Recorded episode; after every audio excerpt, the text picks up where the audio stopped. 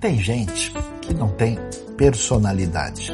Apenas repete o que os outros estão fazendo, eles simplesmente seguem a maioria. O conselho de Êxodo 23 é que ninguém deve acompanhar a maioria para fazer o mal e nem pode perverter a justiça no tribunal simplesmente para seguir a maioria. Como é a sua vida? Você tem opinião de verdade? Você se importa com a verdade? Você quer mudar a sociedade para melhor?